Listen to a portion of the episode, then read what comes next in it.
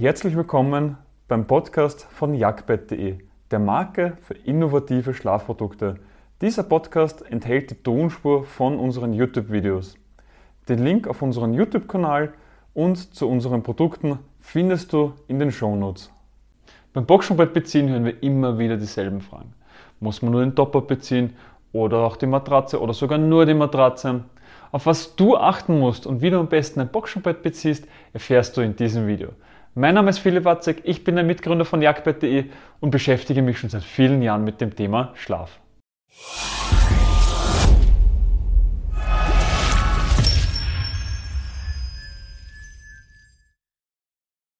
Doch bevor ich dir jetzt erkläre, welche Variante für dich die richtige ist, solltest du dir mal die Frage stellen, habe ich ein skandinavisches oder ein amerikanisches Boxsprungbett? Der Unterschied ist ganz einfach. Ein skandinavisches Boxsprungbett hat eine Box, darauf eine Matratze und einen externen Topper, also es ist ein Boxsprungbett mit Topper. Das andere ist das amerikanische Boxsprungbett. Hier ist der Topper bereits in der Matratze integriert. Dementsprechend hast du unten die Boxen und darüber ist die Matratze. Und es gibt noch ein weiteres Merkmal, woran du das Ganze unterscheiden kannst, nämlich ist die Matratze in dem Bezug wie das restliche Boxenbett oder hat die Matratze einen eigenen Matratzenbezug. Erkennst du eben, das ist dieser typisch weiße Bezug rundherum und das Boxenbett, also die Boxen und das Kopfteil, einen eigenen Möbelbezug. Hat die Matratze eben den gleichen Bezug wie das Boxenbett, handelt es sich um ein skandinavisches Boxenbett. Hier musst du nur den Topper beziehen und das andere ist ein amerikanisches Boxsprungbett, nämlich wo die Matratze einen eigenen Matratzenbezug hat und hier muss die Matratze bezogen werden. Doch fangen wir mal an beim Boxsprungbett beziehen mit Topper. Hier ist es so, dass das Spannbettlaken nur über den Topper gibt. Es gibt natürlich auch den einen oder anderen, der sagt, nein, mir gefällt es, wenn die Matratze auch noch einen Spannbettlaken drüber hat.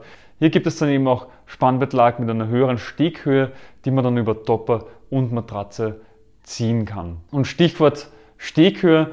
Der Unterschied zu einem normalen Spannbettlaken ist in der Steghöhe, weil ein Topper ist ja nicht so hoch wie eine normale Matratze. Also Matratzen sind in der Regel 18 bis 20 cm hoch, Topper hingegen nur 6 bis 10. Dementsprechend, wenn ich jetzt ein normales Spannbettlaken für eine Matratze hernehmen würde und drüber ziehe, würde es viel zu weit nach innen gehen. Es wäre dann die Oberfläche wieder lapprig oder es würden sich dann die Ecken Aufstellen von Toppern. Alles ist nicht schön, ist auch nicht so angenehm dann, wenn überall die Falten drinnen sind. Und dementsprechend gibt es ja eigene Spannbettlaken für Topper, die du verwenden kannst. Und der Unterschied ist in der sogenannten Steghöhe. Die Steghöhe ist, also man hat die, die Oberfläche, also die, die, Liegefläche, also wenn wir jetzt ein 180 x 200 cm Boxsprungbett haben, dann ist das Spannbettlaken ja auch 180 x 200 groß von der Liegefläche her und auf der Seite gibt es dann eben diese Steghöhe, die entscheidet, wie hoch dann das Bettlaken ist. Bei unserer Produktentwicklung sind wir drauf gekommen, dass wenn wir jetzt einen Topper von 10 cm haben, dass die optimale Steghöhe 16 cm ist. Also immer 6 cm mehr, als was denn die Höhe vom jeweiligen äh, Material ist. Wenn ich jetzt den Topper und die Matratze beziehe, muss die Steghöhe natürlich dementsprechend auch höher sein. Bei der bei der Größe vom Spannbettlaken ist es so, dass wir beim Topper immer empfehlen, die exakte Größe zu nehmen. Das heißt, wenn ich jetzt einen Topper mit 180 x 200 habe und ich möchte ihn jetzt beziehen, dann sollte ich ein Spannbettlaken mit 180 x 200 nehmen und keinesfalls ein Spannbettlaken, was zwei verschiedene Größen abdeckt damit, weil der Topper im Normalfall etwas weicher ist und sich dadurch dann eben die Ecken schneller aufstellen können. Und das sieht, wie gesagt, einfach nicht schön aus. Dementsprechend hier darauf achten, dass wirklich auch die richtige Größe verwendet wird. Beim Boxenbrett beziehen ohne Topper, also bei der amerikanischen Variante, beziehst du nicht nur den Topper, weil der ist integriert in die Matratzen, sondern das gesamte, also die gesamte Matratze. Und hier musst du eben auch wieder darauf achten, dass die, einerseits die Steghöhe stimmt und von der Größe her, dass du die richtige hast.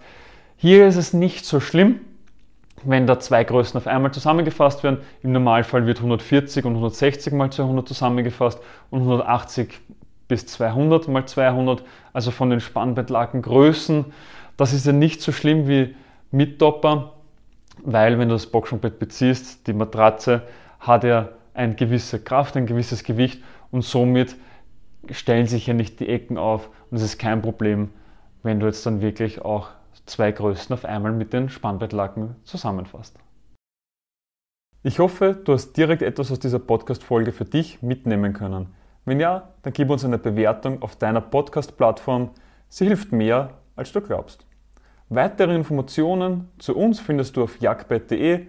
Den Link dazu findest du auch in den Shownotes. Bis zum nächsten Mal.